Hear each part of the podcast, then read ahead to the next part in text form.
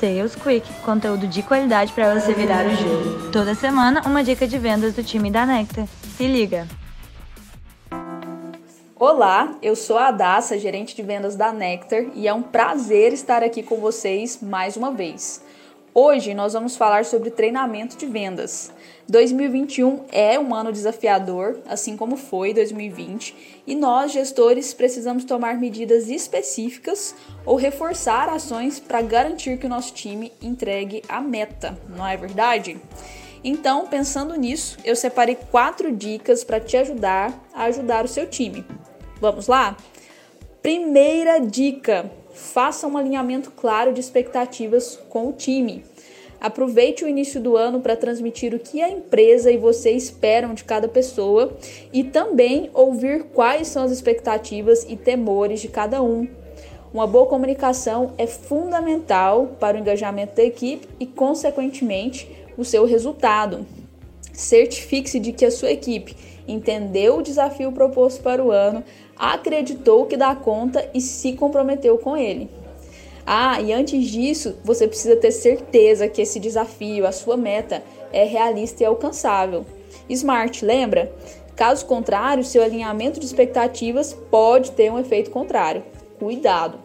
Segunda dica: renove o programa de aprendizado da equipe. Como assim, Adassa? É o seguinte: veja qual foi o foco dos treinamentos produzidos em 2020 ou no último semestre e diversifique isso neste ano. Por exemplo, se no último semestre vocês focaram muito em técnicas de vendas, faça um intensivo em produto uh, ou produtos, caso seja o cenário da sua empresa, vocês vendem mais de um produto. Uh, se o meu time continua deficitário em técnicas de vendas mesmo depois de um período de treinamento.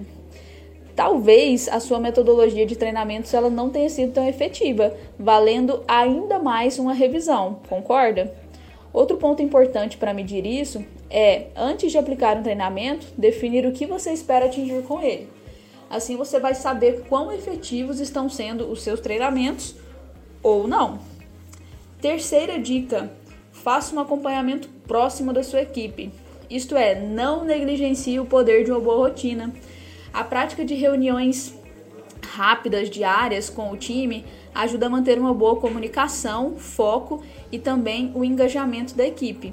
O mesmo vale para as reuniões de one-on-one, que também permitem que o gestor seja mais efetivo no desenvolvimento de cada pessoa.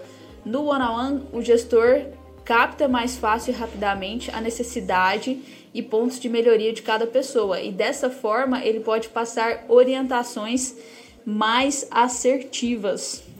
Quarta e última dica: esteja atento aos paradigmas de cada um. Como assim? Essa aqui é uma dica que eu vou filosofar um pouquinho, mas espero que vocês me acompanhem. Cada pessoa da sua equipe possui uma visão diferente de mundo, talvez perfis diferentes no DISC. E isso é muito positivo, porque essa diversidade faz com que os pontos fortes de uns compensem os pontos fracos de outros. Isso torna sua equipe mais forte como um todo. Mas, por outro lado, significa que cada pessoa possui crenças limitantes diferentes também. E identificá-las é fundamental para ajudar o seu liderado a romper limites e desenvolver suas soft skills. Lembre-se do seguinte: é muito difícil uma pessoa identificar suas crenças limitantes sozinhas. Já dizia José Saramago, é preciso sair da ilha para ver a ilha.